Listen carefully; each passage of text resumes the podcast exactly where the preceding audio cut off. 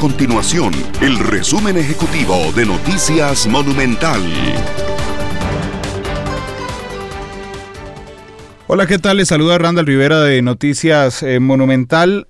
Este martes a las 10 de la noche empezó a regir una restricción sanitaria vehicular. Ninguna persona puede circular en su vehículo desde las 10 de la noche hasta las 5 de la mañana del día siguiente bajo la pena de una multa de 23 mil colones en caso de incumplirla. Tanto la Policía de Tránsito como la Fuerza Pública están haciendo controles en carretera para controlar esta medida tomada en consideración por la emergencia del COVID-19.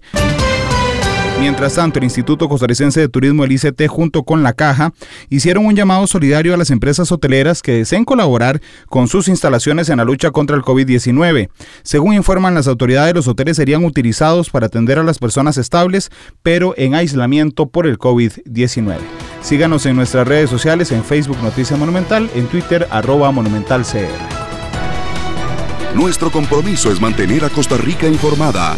Esto fue el resumen ejecutivo de Noticias Monumental.